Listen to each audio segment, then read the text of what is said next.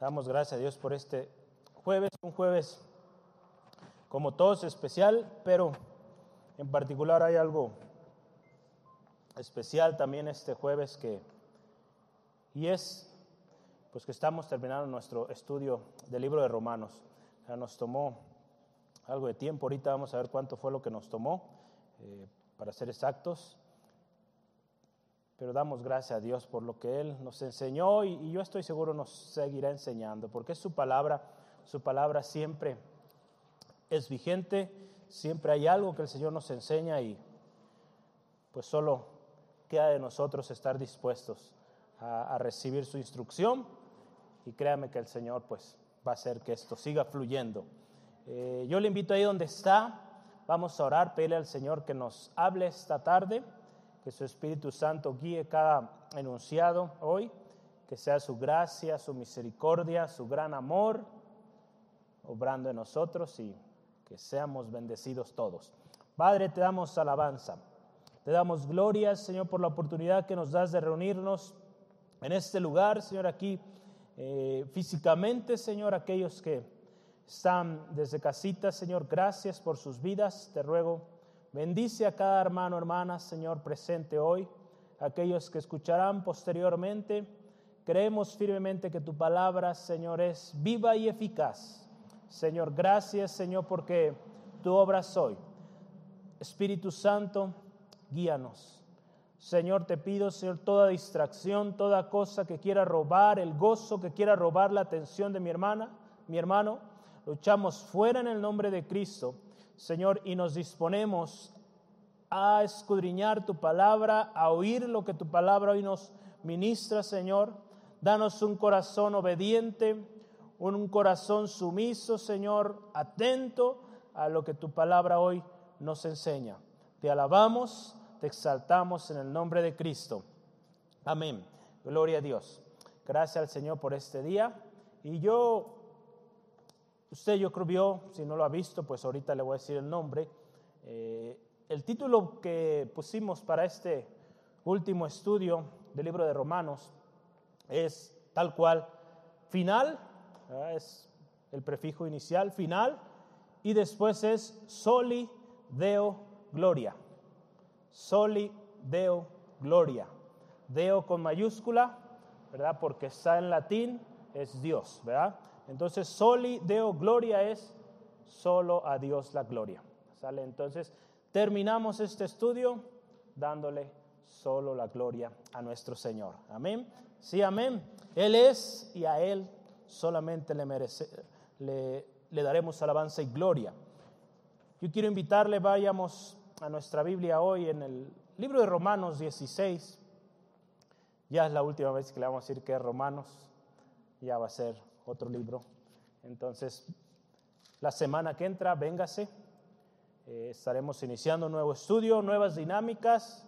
Queremos empezar a hacer eh, nuevas eh, maneras didácticas también. Entonces, estamos orando. El Señor, el Espíritu Santo nos guíe en esta nueva etapa que estamos por comenzar. solo un anuncio, ya no habrá transmisión. si usted quiere estar en este estudio, aquí le esperamos. Ya hay lugar. Vamos a ampliar aquí esta parte. Entonces, yo le invito en casa. Aquí le esperamos la próxima semana. Los que están acá, pues, qué bendición. Y aquí también les esperamos. Amén. Entonces, vamos en nuestras Biblias, eh, Romanos 16, eh, versículo 21 al 27. Y la palabra del Señor dice así. Os saludan Timoteo, mi colaborador, y Lucio, Jasón, Sosípater, Sosípater, mis parientes, yo, Tercio, que escribí la epístola, os saluda en el Señor. Os saluda Gallo, hospedador mío, y de toda la iglesia, os saluda Erasto, tesorero de la ciudad, y el hermano cuarto. La gracia de nuestro Señor Jesucristo sea con todos vosotros. Amén. Y el que puede, y al que puede confirmaros, según mi evangelio y la predicación de Jesucristo, según la revelación del misterio que se ha mantenido oculto desde tiempos eternos, pero que ha sido manifestado ahora, y que por las escrituras de los profetas, según el mandamiento del Dios eterno, se ha dado a conocer a todas las gentes para que obedezcan a la fe al único y sabio Dios, sea gloria mediante Jesucristo para siempre. Amén. Por eso nuestro título hoy, Soli Deo Gloria. Al único y sabio Dios sea la gloria, solo a Él, a nadie más. Eh, nos da eh, mucho gusto poder llegar al final. Y qué bonito final. Pablo, todas sus cartas, si usted lo ve, tiene un final muy especial. Así como lo iniciaba de manera especial, también lo terminaba especial. Porque al final de cuentas, palabra de Dios, inspirada por el Espíritu Santo, y qué glorioso. Siempre es una bendición poder empezar un nuevo estudio. Y, en lo secular, pues cuando se acaba un estudio, pues nos da tristeza quizá porque ya no vamos a ver a aquellos compañeros, amigos, amigas. Pero cuando estudiamos la palabra del Señor, no nos da tristeza porque vamos a seguir aprendiendo más del Señor. Vamos a seguir eh, aprendiendo de su palabra, no se acaba. El estudio de la palabra, créame, no es algo que ya sabe todo y ya, ya nadie le cuenta. Créame que en la palabra de Dios siempre va a encontrar instrucción. ¿verdad? Entonces es por eso tanta insistencia, eh, pues tanta mención, lea su Biblia, estudie la palabra, porque créame que ahí hay mucha bendición. Siempre será una bendición esto, la palabra. Y estamos terminando nuestro estudio del libro de Romanos. Qué gran gozo saber que el tiempo que usted, hermano, hermana, amigo, amiga, que usted invirtió en estos estudios no fue en balde. Créame, fue un tiempo muy bien invertido. Como decía el Señor Jesús, ¿verdad? María escogió la mejor parte. Si usted estuvo aquí todos los jueves, pues muy bien por usted. Si no, pues se perdió de mucho, pero ahí están los audios, escúchelos, ¿verdad? Los videos. Yo le animo, haga un compromiso, no con el pastor, no con la iglesia, hágalo con Dios, de que este próximo ciclo que estaremos llevando, usted esté aquí, siempre. Haga todo lo posible y Dios va a hacer lo imposible. Amén. Así lo hace el Señor, pero tenemos que nosotros tomar la iniciativa. Entonces yo le animo, hágalo. Yo solamente como dato aquí, Hace rato estábamos tratando de contar. Comenzamos el jueves, el jueves 13 de febrero del 2020. Entonces aproximadamente un año y un mes nos llevó a haber estudiado todo el libro de Romanos. Aproximadamente 55, 54 anda por ahí eh, estudios llevamos del libro de Romanos. Gloria al Señor. Siempre hay la gloria y solo podemos decir Dios ha sido fiel y hoy Él sigue hablando. Una manera especial, única y también imperante de terminar una carta. Si usted y yo analizamos cómo es que Pablo termina su carta de manera especial. Reconocemos la manifestación, ¿verdad? Aquí en su final usted ve, lo vamos a analizar a más detalle, esto es solo introducción, pero él reconoce la manifestación sublime de la gloria de Dios en Jesucristo. Yo le animo que pongamos atención especial en estas últimas palabras de este gran mensaje que es Romanos, ¿verdad? Si usted y yo lo vemos, un mensaje tremendo que nos da, donde nos habla de la justificación por fe, de la gracia, de cómo la salvación vino a través de los judíos, pero que esa salvación ahora está disponible como él lo pone aquí Pablo, guiado por el Espíritu, a todas las gentes, a todos los pueblos, a todas las naciones. Ese evangelio poderoso tuvo cumplimiento primeramente en los judíos, pero su validez hoy es para todas las naciones de la tierra. Entonces, vamos a empezar. Yo quiero empezar con este gran subtítulo. Hay más saludos, entonces hay que repasarlos. Saludos de los últimos amigos. Eh, del versículo 21 al 24, usted ve varios saludos ahí. Y Pablo está prácticamente ya a pocos, no sé si minutos, pero ya terminando eh, esta carta. Usted pudo haber notado que no fue Pablo quien la escribió, su mano no escribió el papel, ya hubo ahí un personaje que lo escribió, ahorita lo vamos a mencionar. Pero sí, él estuvo ahí dictando, guiado por el Espíritu Santo. Y bueno, el primer, eh, algo que llama la atención siempre de Pablo, lo veíamos cuando estuvimos estudiando los amigos de Pablo, eh, vemos que siempre se rodeó de gente trabajadora, gente fiel, gente fiel al Señor. Es algo tan hermoso que usted y yo también nos rodeemos de gente así, de gente trabajadora, gente humilde, gente que reconoce a Dios en todos sus caminos. Créame que eso es de las mejores decisiones que podemos tomar en la vida. Tan solo póngase a meditar cuando nos hemos juntado o hemos buscado amistad de gente pues desobligada, que no trabaja, que está todo en su casa, que pues siempre está quejándose de todo, ¿cómo, cómo estamos nosotros? Si usted se pone a meditar, replicamos esas mismas actitudes, siempre quejándonos, siempre criticando, siempre buscando maneras de, evitar el trabajo, y tan tremendo, ¿no? Créame que la flojera se pega la crítica se pega, todo eso se pega. Entonces mejor seamos nosotros más bien los que eh, compartimos nuestra manera de ser en Cristo y que ellos, como dice la palabra, se conviertan a nosotros y no nosotros a ellos, ¿verdad? Entonces Pablo se rodeaba de gente así, que le servía de edificación y que él también bendecía de manera preciosa. Y primeramente tenemos ahí a Timoteo, ¿verdad? Dice el versículo 21, Timoteo su colaborador, un joven Así lo hace llamar Pablo en sus inicios, al cual usted y yo sabemos le escribió dos cartas y quien, como podemos ver, fue un fiel colaborador. Timoteo también fue alguien que Pablo lo quiso como un hijo, ahí en 1 Timoteo 1.2, él hace, hace mención de él como a un hijo. Entonces Pablo amaba a Timoteo y Timoteo era un joven, un joven valiente, un joven obediente, y de testimonio. Si usted y yo nos fijamos, ¿verdad? Los, las semanas pasadas que hablábamos, los amigos de Pablo, eran amigos que estaban en Roma, pero estos que está él mencionando aquí eran amigos que estaban con él en Corinto. Bueno, se dice que cuando Pablo escribió esta carta se encontraba en Corinto por los personajes ahí descritos, son personajes que estuvieron en Corinto. Entonces, eh, él hace mención primeramente de Timoteo. Timoteo les manda saludos. Y Timoteo, de acuerdo a lo que nos dice ahí, si usted gusta, Corintios 4, 17, era un hombre de la confianza de Pablo. De tal manera que Pablo le encomendó ir a los Corintios eh, a llevar ese mensaje, ese evangelio fiel. Ahí en 1 Corintios 4, 17 nos dice así la palabra. Por esto mismo os he enviado a Timoteo Fíjese que es mi Hijo amado y fiel en el Señor, el cual os recordará mi proceder en Cristo de la manera que, enseño en todas partes y en todas las iglesias. Timoteo, un hombre de confianza, y Pablo, pues le confiaba eh, los trabajos de ir y predicar, ir a supervisar las iglesias. Entonces, Timoteo, listo.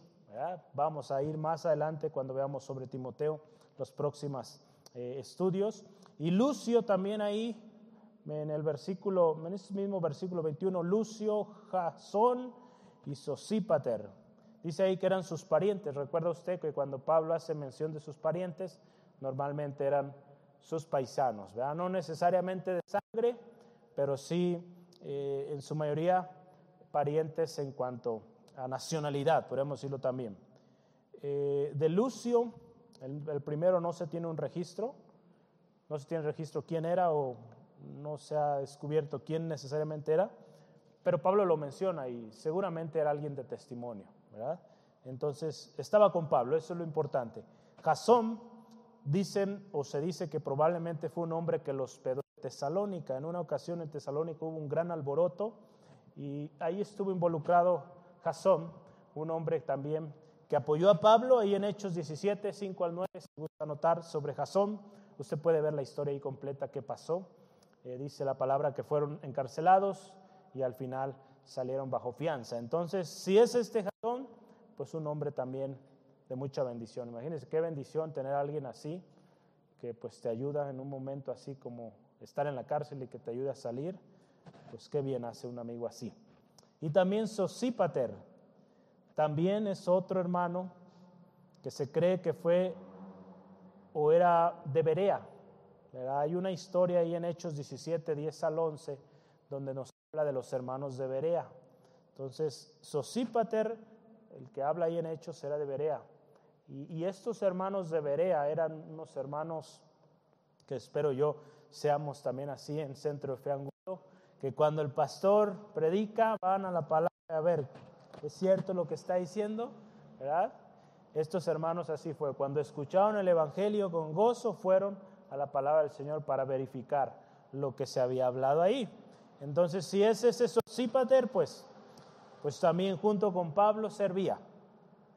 Entonces, ahí ya llevamos cuántos? Cuatro, ¿verdad? Cuatro amigos de Pablo. Yo no quiero ir tanto en esto porque lo importante o lo central del mensaje es lo que viene más adelante, pero dado que nuestro estudio es versículo a versículo tenemos que pasar todo, ¿sale? Y hay algo, hay algo muy lindo en cada uno de estos personajes, aprende uno mucho. Yo quiero mencionar también el tercer, perdón, en el versículo 22, Tercio, el escritor. Entonces, Tercio, el escritor de la epístola de Pablo, también podríamos llamarlo el secretario de Pablo. Y fíjese algo interesante, si nos ponemos a analizar aquí, debió haber sido alguien también de mucha confianza para Pablo, para que Pablo le confiara escribir una carta, porque él pudo haber escrito otra cosa. tercio, y algo que, debemos tener muy claro, si, si, Tercio fue el que escribió, recordemos siempre el Espíritu Santo es quien inspiró, quien dio la palabra a Pablo, Pablo se la dictó a Tercio y Tercio la escribió, ¿sale? Entonces, eso debe quedar muy claro. Se dice que Pablo tenía problemas de, visión. Algunos estudiosos han, hecho esa mención y, soportan su versión en Gálatas 6:11, donde en Gálatas Pablo dice, escribo con letras grandes, con mi mano. Dice, escribo con mi mano letras grandes. Algunos han tomado esa parte como para decir que Pablo tenía problemas de visión y por lo tanto, si usted y yo analizamos, pues probablemente necesitaba alguien que le ayudara a escribir. Entonces, Tercio fue aquí el, el escritor. Imagínense qué, qué especial, ¿no? ¿Cuánto le hubiera gustado ser el escritor de Pablo? ¿No? Sí, eh, muy bien. Yo no sé. Solo si hubiera computadora, yo creo que sí, porque con mi letra no me iban a entender los hermanos de Roma, de, ¿verdad? Ese sería el problema. O si me diera chance de usar alguna eh, máquina de escribir, a lo mejor sí, pero mi letra no creo que a veces ni yo me entiendo. Pero bueno, entonces, así como otros autores, ¿verdad? Eh, Jeremías también tuvo un secretario, pero siempre recordemos, el Espíritu Santo es quien, quien inspiró la palabra de Dios. solamente por hacer mención, ¿cómo se le llamaban a esos secretarios? Era un amanuense o copista. Ah, así se le llamaban, copista o no, amanuense. Entonces así se les decía a los escribientes o las personas que se dedicaban profesionalmente a transcribir. Entonces fíjese, es una, una bonita profesión. Hoy ya no se ve mucho eso, pero antes, bueno, yo vi en una película, no sé mis hermanos mayores si se acuerdan de esto, pero había gente que escribía cartas, porque había mucha gente que no sabía escribir y, había personas ahí cerca de las oficinas postales con su máquina y ayudaban a escribir. ¿Sí es cierto eso, mis hermanos? Sí, ¿verdad?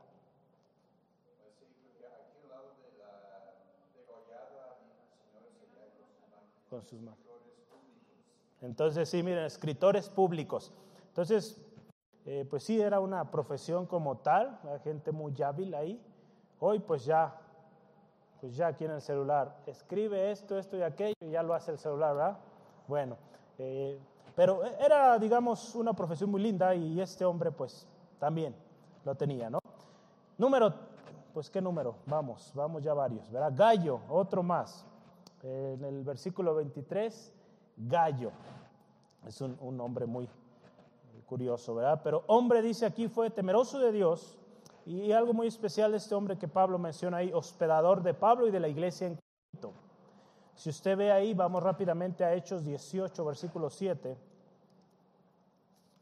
Hechos 18, versículo 7, hablando de Gallo, dice la palabra, y saliendo de allí, se fue a la casa de un llamado justo. Gallo el justo, también conocido como justo, temeroso de Dios, la cual estaba junto a la sinagoga. Entonces también Gallo tenía este nombre justo. Y en Corintios 1.14, para que usted afirme y veamos que Gallo era efectivamente el que estaba en Corinto, Corintios 1, 1 Corintios 1.14, dice la palabra de Dios así. Doy gracias a Dios de que ninguno de vosotros he bautizado sino a Crispo y a Gallo. Entonces, Gallo también, un fiel servidor, amigo de Pablo. Y algo muy especial es que en cada lugar donde Pablo ministraba, usted lo puede ver en sus diferentes cartas, hubo alguien que hospedó a Pablo, que, que le ayudó en su viaje, que le bendijo. Y algo muy especial que Pablo siempre lo recordó es una buena, una buena cosa, hermano, hermana, que nosotros reconozcamos a aquellos que nos han hospedado, ¿verdad? Eh, yo creo que a todos nos ha tocado algún día ser hospedados o nos ha tocado hospedar a alguien, pues que en las dos partes seamos buenos huéspedes y buenos, ¿cómo se dice? Hospedadores o anfitriones, ¿verdad? Pablo nunca olvidó esto, nunca olvidó la bendición de Dios en cada una de estas personas. Uno más ahí, Erasto. Erasto, fíjese, un hombre también interesante aquí, dice que era tesorero de la ciudad. Eh, muy probable, verás, este se menciona ahí en Hechos 19, 22 y en 1 Timoteo 4, 20 se menciona ahí, entonces se dice que es este el cual está hablando ahí. Pero algo interesante de este hombre es que en esos tiempos, y aún hoy también, no muchos cristianos tenían cargos de honor o de prestigio en lo que era la sociedad de ese tiempo porque el ser o pertenecer al gobierno representaba pues serle leal a César en todo, aún en, los, eh, en la adoración a las deidades y todo aquello. Entonces el ser cristiano y estar en posiciones de gobierno, de influencia en la sociedad de esos tiempos no era algo sencillo. Pero Erasto ahí estaba, tesorero de la ciudad, y al ser mencionado por Pablo, muy seguramente un hombre de buen testimonio. Si usted ve la historia en Hechos 19, 22 y 1 Timoteo 4, 20, habla de, de este hombre. Entonces, qué hermoso, hermano, hermana. Si un día el Señor nos permite estar en puestos de eminencia, como también lo llama la palabra, pues que demos buen testimonio, ¿verdad? Porque el Señor a eso nos ha llamado. Y un último, el hermano cuarto. Dice ahí el hermano cuarto. De él tampoco sabemos, pero lo que sí sabemos es que era hermano en Cristo de Pablo.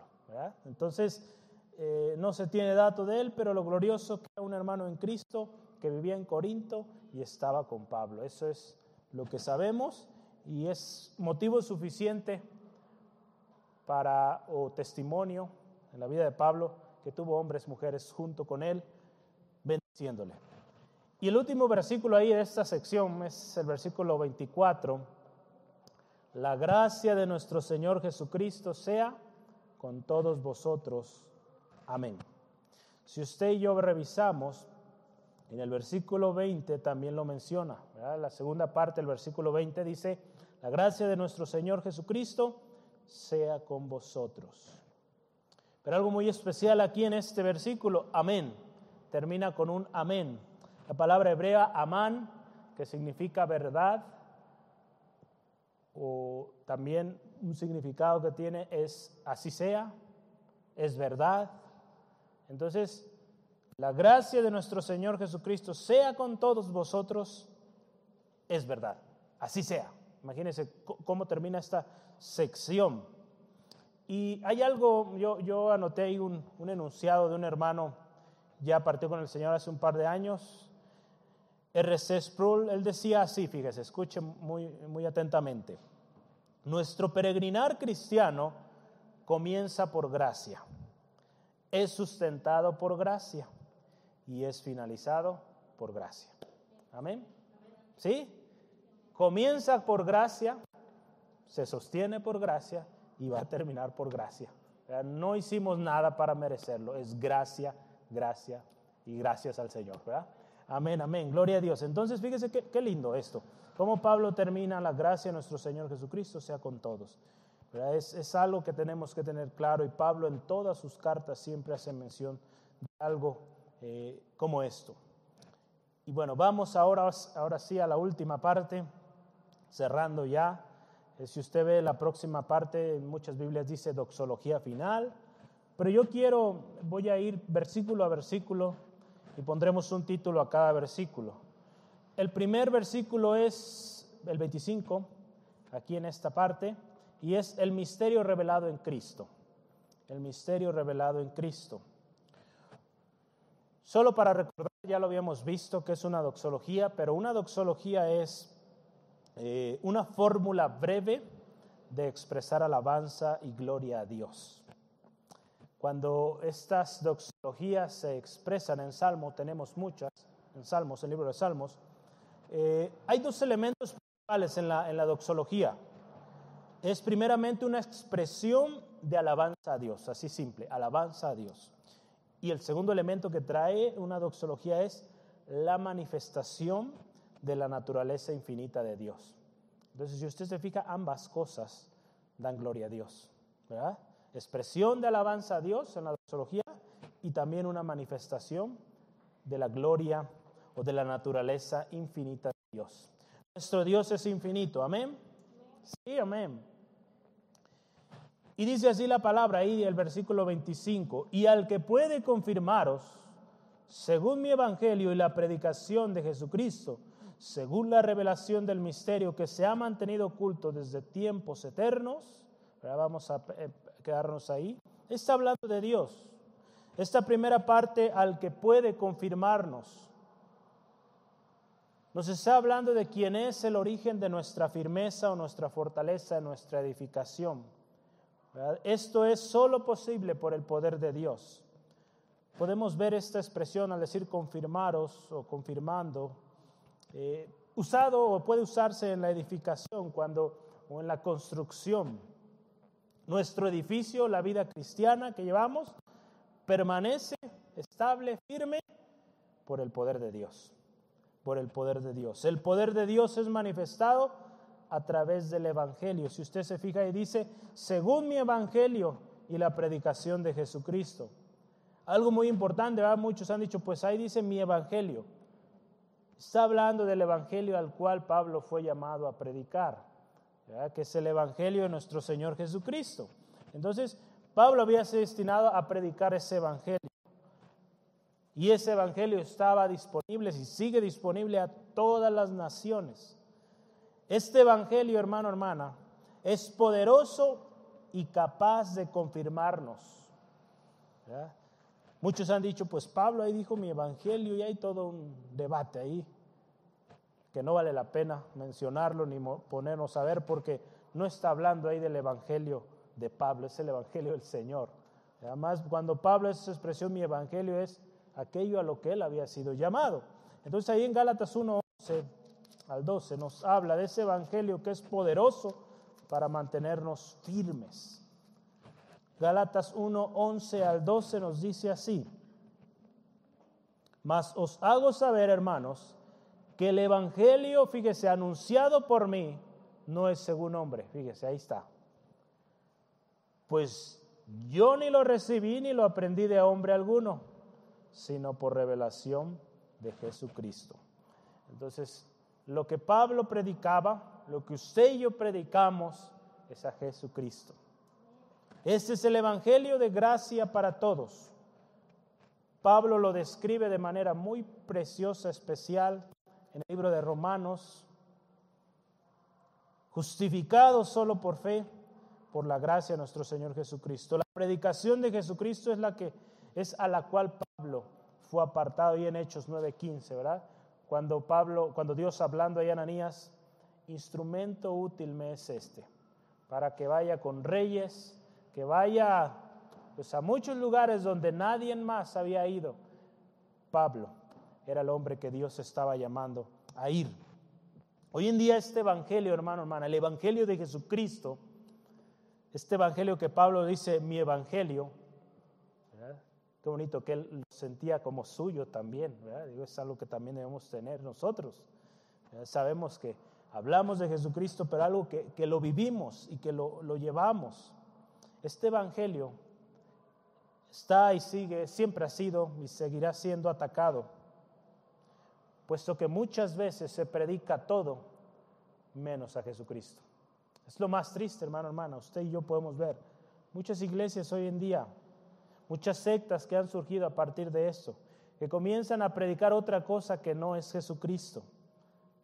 Mandamientos de hombres, cosas que satisfacen al oído. Y qué tremendo es que no se predica el Evangelio de Jesucristo. Segunda de Corintios 4, versículo 5, nos dice la palabra así, que nuestro mensaje central es Jesucristo. Segunda de Corintios 4, versículo 5.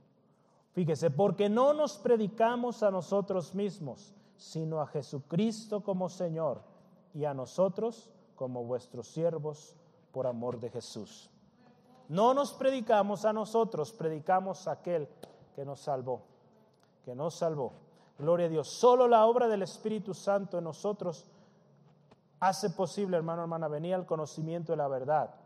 Y algo que yo quiero mencionar aquí en este texto lo dice, el misterio oculto que estaba oculto, dice, desde tiempos eternos. Un misterio, hermano, hermana, que fue revelado de manera gloriosa, no por obra del ser humano, sino por la obra del Espíritu Santo. Ese misterio viene muy bien descrito ahí o revelado en 1 Corintios 2, 6 al 10. Vamos a leerlo para comprender este, este texto. Estamos hablando del misterio que había estado oculto por mucho tiempo y cómo fue revelado por el Espíritu de Dios. Primera de Corintios 2, 6 al 10. Sin embargo, hablamos sabiduría entre los que han alcanzado madurez. Y sabiduría, fíjese, no de este siglo ni de los príncipes de este siglo que perecen.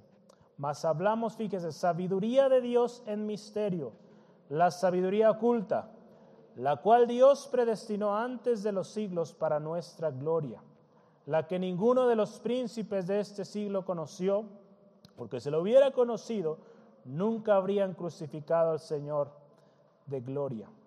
Antes bien, como está escrito, cosas que ojo no vio, ni oído oyó, ni han subido al corazón del hombre, son las que Dios ha preparado para los que le aman. Pero Dios, fíjese, nos las reveló a nosotros por el Espíritu, porque el Espíritu todo lo escudriña, aún lo profundo, lo profundo de Dios. Solo la obra del Espíritu Santo hace posible esta revelación. Solamente cuando el Espíritu, por ejemplo, convence a alguien de pecado, de justicia y de juicio es cuando viene a Cristo. De otra manera, un esfuerzo humano, muchos esfuerzos humanos no podrán traer a alguien a la verdad. Solo la obra del Espíritu Santo, quien revela. Y este misterio, hermano, hermana, fue revelado en la obra redentora de Cristo para toda la humanidad. Y algo tan especial fue hecho una vez y para siempre. En Efesios capítulo 1, 7 al 10, hoy tengo varios textos un poquito extensos que yo quiero compartirle. Y dice así la palabra en Efesios 1, 7 al 10.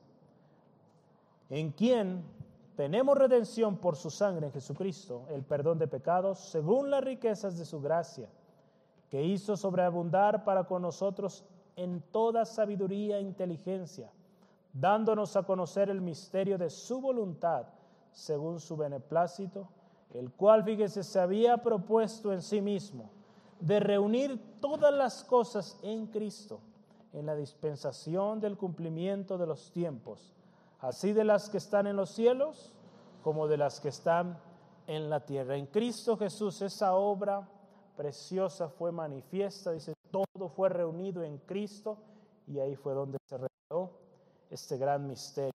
El plan perfecto de Dios para la humanidad ahí fue presentado. Algo oculto por mucho tiempo fue revelado por gracia y sigue siendo revelado por gracia. Usted y yo podemos ver ahí en Efesios 1.4 que fuimos, eh, fuimos eh, escogidos desde antes de la fundación del mundo. Dios tenía ya un plan especial para cada uno de nosotros su plan perfecto y todo por gracia. Todo por gracia. Amén. Gloria a Dios. Vamos ahí al versículo 26. Entonces, terminamos la primera parte, el misterio revelado en Cristo, versículo 25, versículo 26, el cumplimiento de las escrituras. El cumplimiento de las escrituras. Pero que ha sido, fíjese, manifestado ahora y que por las escrituras de los profetas, según el mandamiento del Dios eterno, se ha dado a conocer a todas las gentes para que obedezcan a la fe. Fíjese, ahí dice manifestado ahora. ¿Qué ha sido manifestado ahora? El misterio fue revelado en Cristo y se ha manifestado ahora. El poder, hermano, hermana, del Evangelio es poder, es, es vigente, perdón, es vigente ahora sigue siendo vigente. Por algo Pablo decía en, en Romanos 1, 16 al 17, ¿verdad? Dice, no me avergüenzo del Evangelio porque es poder de Dios para salvación. Es poder de Dios. Y por eso es manifestado ahora y tiene vigencia ahora. Y dice ahí, anunciado en las escrituras de los profetas, ¿verdad? Y nos está diciendo.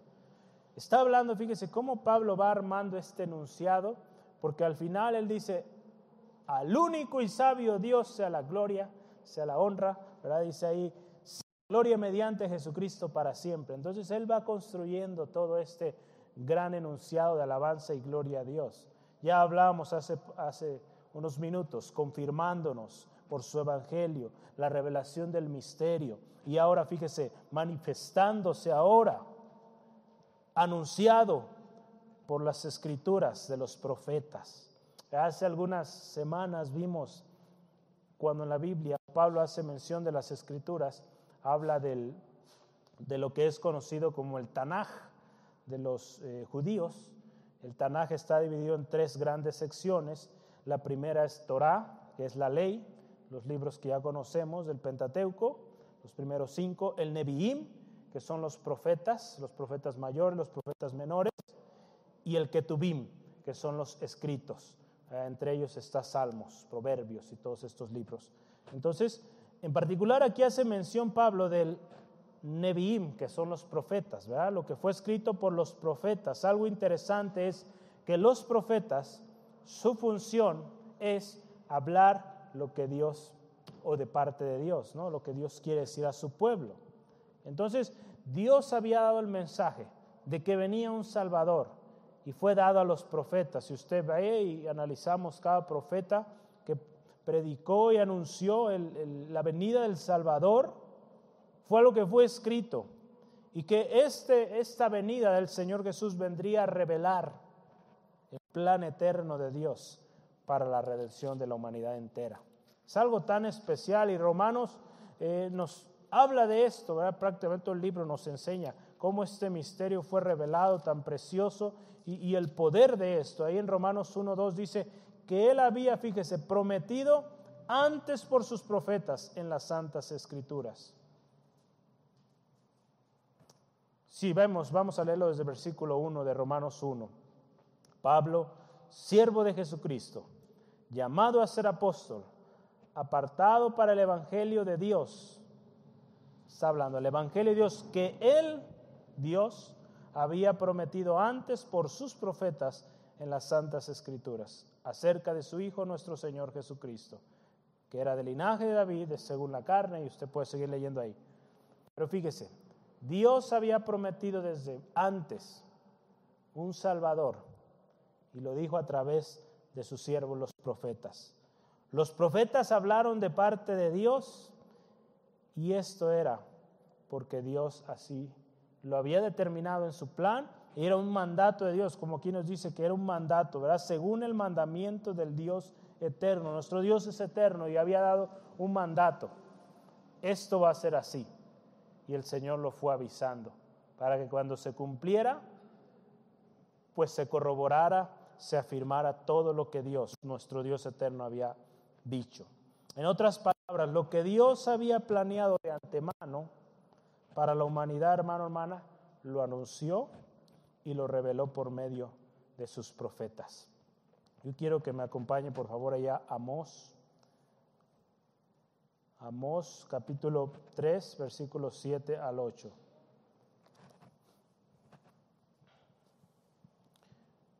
Dice la palabra de Dios que Dios no hará nada sin que antes lo revele.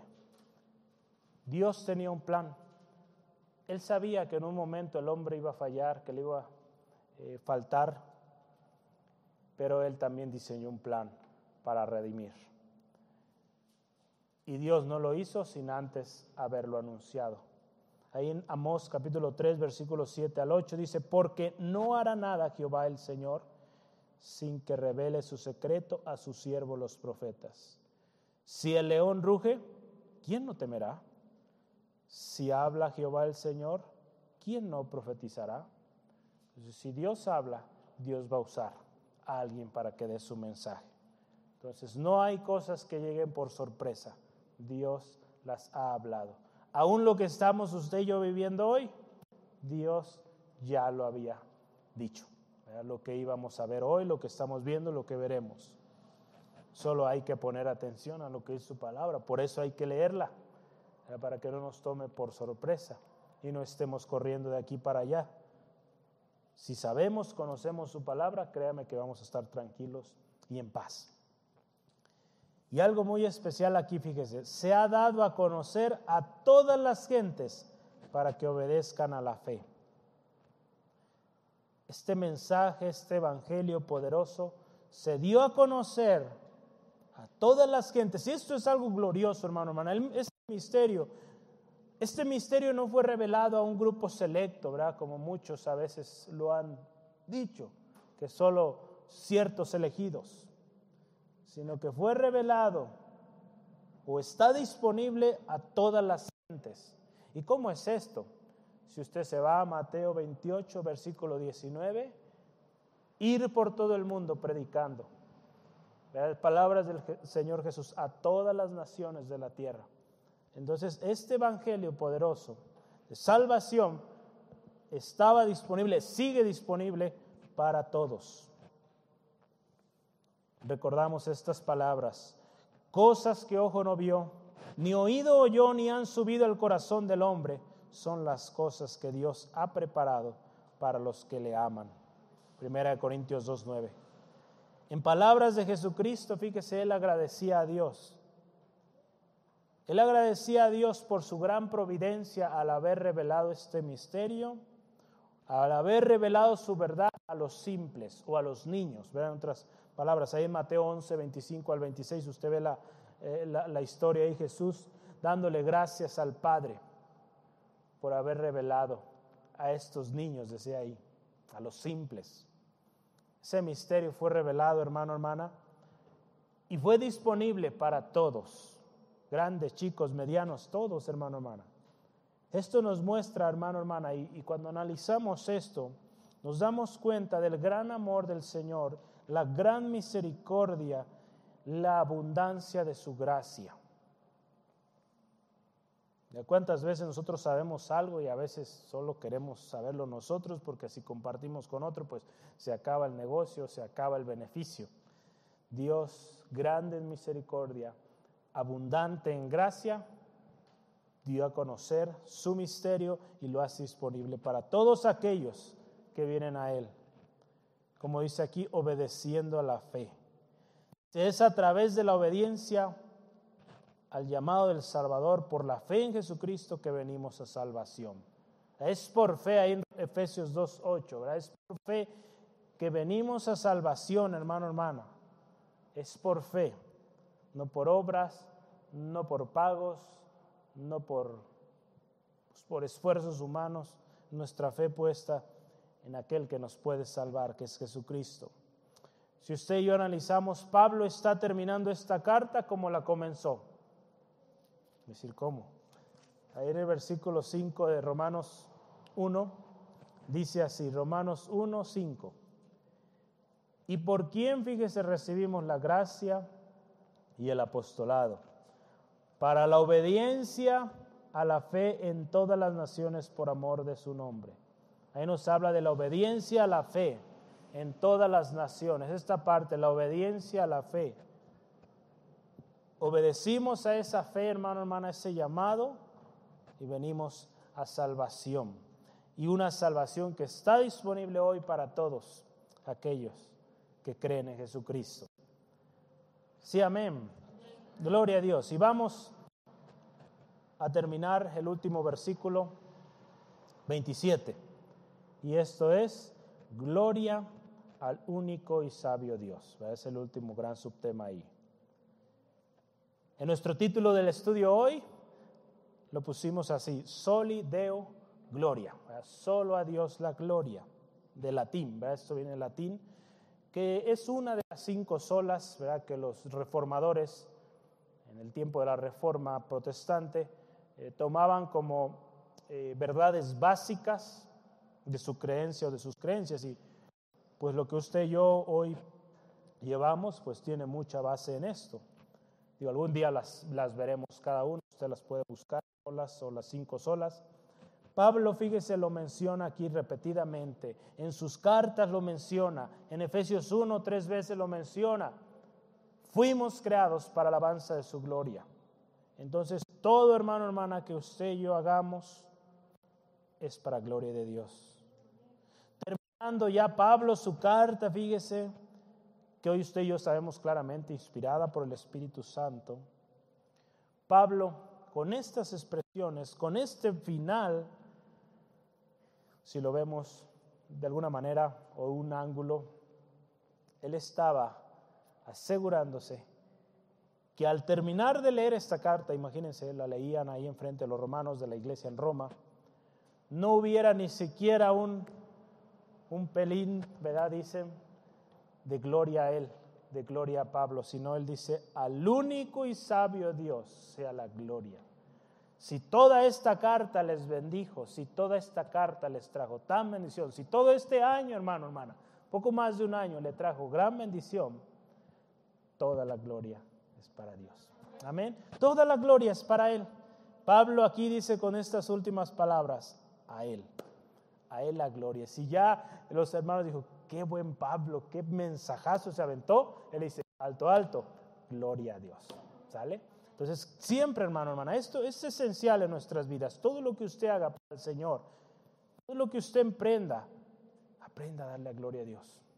Y créame que va a ser una bendición preciosa. Nuestro Dios es único. Nadie iguala su grandeza, su poder, su eternidad, su gracia, su misericordia, su amor. Solo es, o solo Él es Dios. Solo Él es Dios. Yo aquí quiero darle una lluvia de textos para que eh, despierte. Eh, si se estaba ahí durmiendo, pues va a despertar. Bueno, eso espero. no se crea, voy a darle varios. Ahí, Nehemías 9.6, vamos empezando. Nehemías 9.6. Nehemías 9.6 dice la palabra del Señor así. Tú solo eres Jehová. Tú hiciste los cielos y los cielos de los cielos con todo su ejército, la tierra y todos los que están en ella, los mares y todo lo que hay en ellos, y tú vivificas todas estas cosas, y los ejércitos de los cielos te adoran. dice, qué hermoso. Dios, Dios, Dios y Dios, a Él es la gloria. Salmo 18, 31. Salmo 18, 31. Dice la palabra de Dios así. ¿Por qué? ¿quién es Dios sino solo Jehová? ¿Y qué roca hay fuera de nuestro Dios? Nadie. Solo nuestro Dios, roca fuerte. Isaías 44, 6. Isaías 44, 6. Vamos rápidamente. Dice la palabra, así dice Jehová, Rey de Israel y su Redentor, Jehová de los ejércitos. Yo soy el primero y yo soy el postrero y fuera de mí no hay Dios. No hay Dios fuera de él, hermano, hermana. Solo Dios. Amén. Gloria a Dios. Juan 17, 3. Juan 17, 3. Juan 17, 3 dice así. Y esta es la vida eterna, que te conozcan a ti, al único Dios verdadero. Qué hermoso, hermano, hermano. Y a Jesucristo, a quien has enviado. Jesucristo en sus últimas palabras. Esto es, que te conozcan a ti, al único Dios verdadero, y a Jesucristo, al que tú has enviado. Ese era el, propósito de la venida del Señor Jesucristo. Y Romanos 3:30, ya estamos llegando al final, Romanos 3:30. Dice la palabra del Señor así. Porque Dios es uno. Y Él justificará por la fe a los de la circuncisión y por medio de la fe a los de la incircuncisión. Dios es uno. Amén. Estamos hablando Dios, el único y sabio Dios. Solo uno es. Pablo en su carta a Timoteo también repite estas palabras. En 1 Timoteo 1.17. Ya no me siento tan mal porque como ya tenemos buen tiempo, pues ya usted ya acostumbró su mano a escribir rápido, ¿verdad? Romanos 1, perdón, 1 Timoteo 1.17 dice, por tanto, al Rey de los siglos, inmortal, invencible, al único y sabio Dios, sea honor y gloria por los siglos de los siglos. Amén. Amén, gloria a Dios. Así es, fíjese, qué hermoso. Hermano, hermana, la sabiduría de Dios es inmensurable, único. Vemos en todos esos textos que estuvimos viendo, habla de lo único que es nuestro Dios. No hay otro Dios fuera de Él, Dios grande, incomparable, creador de todo lo que existe. Y yo tenía muchos más versículos, pero dije, vamos a detenernos aquí porque no vamos a llevar toda la noche. Pero creo que queda claro que nuestro Dios es único. Nuestro Dios también es sabio. La sabiduría de Dios es inmensurable, hermano, hermana. No se puede medir. El cerebro humano, la mente humana no puede contener la sabiduría de Dios, porque nuestro Dios es infinito en su misericordia. Ahí en 1 Corintios 1:25 dice, porque lo insensato de Dios es más sabio que los hombres, imagínense. Y lo débil de Dios es más fuerte que los hombres. No hay nadie, hermano, hermano, iguale su sabiduría. Y algo muy especial es que nuestro Dios es grande, único, sabio, y la gloria es para Él. Dice aquí, sea la gloria, o sea gloria mediante Jesucristo. La manifestación, ¿verdad? Si lo vemos así, la manifestación sublime de la gloria de Dios es Jesucristo. La gloria de Dios ahí en Jesucristo se manifestó. Esa es la manifestación sublime, Jesucristo.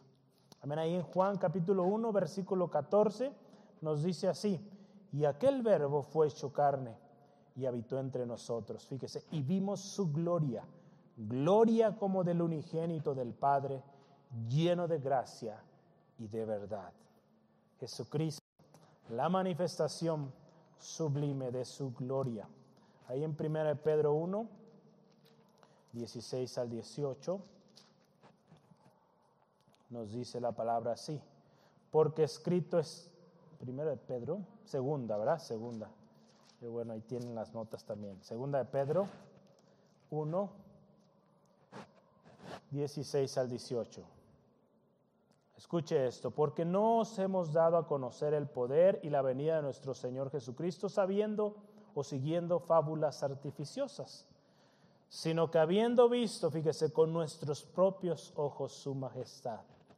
Pues cuando él recibió de Dios Padre honra y gloria, le fue enviado desde, desde la magnífica gloria una voz que decía, este es mi Hijo amado, en el cual tengo complacencia. Y nosotros oímos esta voz enviada del cielo cuando estábamos con él en el monte santo. Tenemos también la palabra profética más segura, a la cual hacéis bien en estar atentos como una antorcha que alumbra el lugar oscuro, hasta que el día esclarezca y el lucero de la mañana salga en vuestros corazones. Yo leí hasta el 19, es que me emocioné, pero qué hermoso. Nuestro Señor Jesucristo, una vez más, la manifestación sublime de la gloria de Dios. La gloria del Señor se manifestó en él. La gloria, hermano, hermana, solo pertenece a Dios y a nadie más, ¿verdad? Acuérdese, solo a Dios pertenece la gloria. Al dejar claro que toda la gloria es para el único y sabio Dios, mediante su sublime manifestación de gloria en Cristo, el apóstol Pablo solo podría terminar diciendo, amén. Es verdad, la gloria es para Dios Jesucristo, la manifestación de su gloria poderosa, así es, es verdad. Dios es el único sabio, perfecto en todos sus caminos. Hermano, hermana, pues así sea nuestra manera de vivir. Dios siempre la gloria, a Dios siempre la gloria, siempre, siempre, en todo. Yo quiero concluir con estos pensamientos. Qué especial manera, lo mencionábamos al inicio, qué especial manera de terminar una carta, dándole gloria a Dios. Esto me recuerda también a, la manera en cómo escribían los salmistas, ¿verdad? Lo general, David, Asaf, en sus salmos, los hemos estudiado algunos. Muchas veces llegaban afligidos, pero siempre terminaban dando gloria a Dios. Pablo también en sus cartas terminaba dando gloria a Dios. Amén. Si usted y yo vemos también Apocalipsis al final, dando gloria a Dios por la eternidad, alabándole, exaltándole con Él por la eternidad, alabándole. Es una preciosa manera de terminar una carta tan especial que nos enseña de la gracia, la justificación por la fe y la universalidad de la promesa cumplida en Cristo. Esta parte, la universalidad, nos habla de que esta promesa de salvación no solo era para los judíos, era para todas las gentes, ¿verdad? Como dice aquí, o todos los pueblos, o todas las naciones. En resumen, Dios es quien confirma, hermano, hermana, su designio eterno a través de la proclamación del Evangelio de Jesucristo, quien vino a cumplir y a revelar el misterio de su plan eterno, anunciado y revelado a los profetas, y que tuvo cumplimiento con la venida redentora de Cristo. Es por la obediencia a la fe en Jesucristo que obtenemos la gracia de Dios. Y esto está disponible para todas las gentes a todas las naciones. Esta salvación tan grande, hermano, hermana, es obtenida por gracia, acuérdese. Y tiene que resultar al final en alabanza y gloria al único y sabio Dios. Por los siglos de los siglos, amén, amén. Romanos, lo estudiamos por un poco más de un año. Sea a Dios toda la gloria. Gracias a nuestro Señor Jesucristo por su obra preciosa y disponible para todo aquel que cree. Gracias al Espíritu Santo por su obra de enseñanza y guianza, ¿verdad? A toda verdad y que también está con nosotros hasta el fin. Soli Deo Gloria. A ver, acompáñeme a cuenta de tres. Una, dos, tres. Soli Deo Gloria. Cerremos nuestros ojos y démosle gloria. Padre, te alabamos, te exaltamos. Cuán precioso, hermano, cuán precioso eres, Señor. Cuán hermoso, Señor, eres tú. Incomparable, Señor. Señor, tu grandeza, tu gran amor, tu misericordia, tu eternidad, Señor, tu verdad, tu palabra, tu poder, Señor, todo, Señor, merece gloria. Señor, solo a ti daremos gloria. Gracias Dios por este año precioso que nos diste, enseñándonos, Señor, en tu palabra. Cuán preciosa gracia, cuán preciosa justificación llegamos a tener por fe puesta en ti. Cuán sublime gracia manifestada, Señor, a nosotros. Cuán sublime es ese amor, esa gracia derramada a través de la obra del Señor Jesucristo. Señor, y esta manifestación sublime, disponible hoy para todo aquel que cree, todo aquel que viene por fe en ti, Jesucristo. Señor, podemos recibir salvación. Gracias Dios por esta bendición que nos das de culminar estos estudios. Señor, creemos firmemente que la gloria postrera será mayor Señor, gracias porque tú seguirás hablando, ministrando nuestros corazones, Señor. Ayúdanos a guardar una actitud de que solo a ti la gloria. No daremos gloria a nadie más, no al hombre, no a la institución, no a un personaje, Señor, sino a ti, Señor. Gracias Dios, gracias Dios. Padre, yo te pido hoy por aquel, aquella que tiene dudas de su salvación, que vive, Señor, triste, desolado, sin saber a dónde ir. Señor, toca este corazón. Que hoy él, ella puedan venir con un corazón sincero delante de ti reconociendo que te necesitan. Que solamente tú, el único y sabio Dios que conoce todas las cosas, tienes la respuesta oportuna y puedes traer salvación y vida eterna. Gracias Dios por traer vida y restaurar este corazón. Te alabamos, te exaltamos siempre, siempre a ti la gloria, en el nombre de Cristo Jesús. Amén y amén. Gloria a Dios. Pues Dios les bendiga, hermanos, hermanas, que tenga una noche eh, recobradora de fuerzas, ¿verdad? bendición. Y aquí los vemos, nos vemos mañana, tiempo oración, 6 de la tarde. A las 7 tenemos también el estudio de matrimonios. Vamos iniciando apenas, entonces si no ha podido venir, véngase. Recuerde, es para miembros de Centro Fe Angulo. Ahorita aquí es el contexto solamente, ¿sale? Entonces aquí los esperamos. Véngase, joven. Si no está casado, pues le conviene venir para que vea de qué se trata esto, ¿verdad? Entonces, hermano que está casado o casada, también véngase. Hay mucho que usted puede aprender todavía y qué hermoso también compartirnos. Eh, todos estamos aprendiendo ahí juntos. Dios les bendiga, descanse y nos vemos en las reuniones. Hermanos en casita, Dios les guarde. Hasta pronto.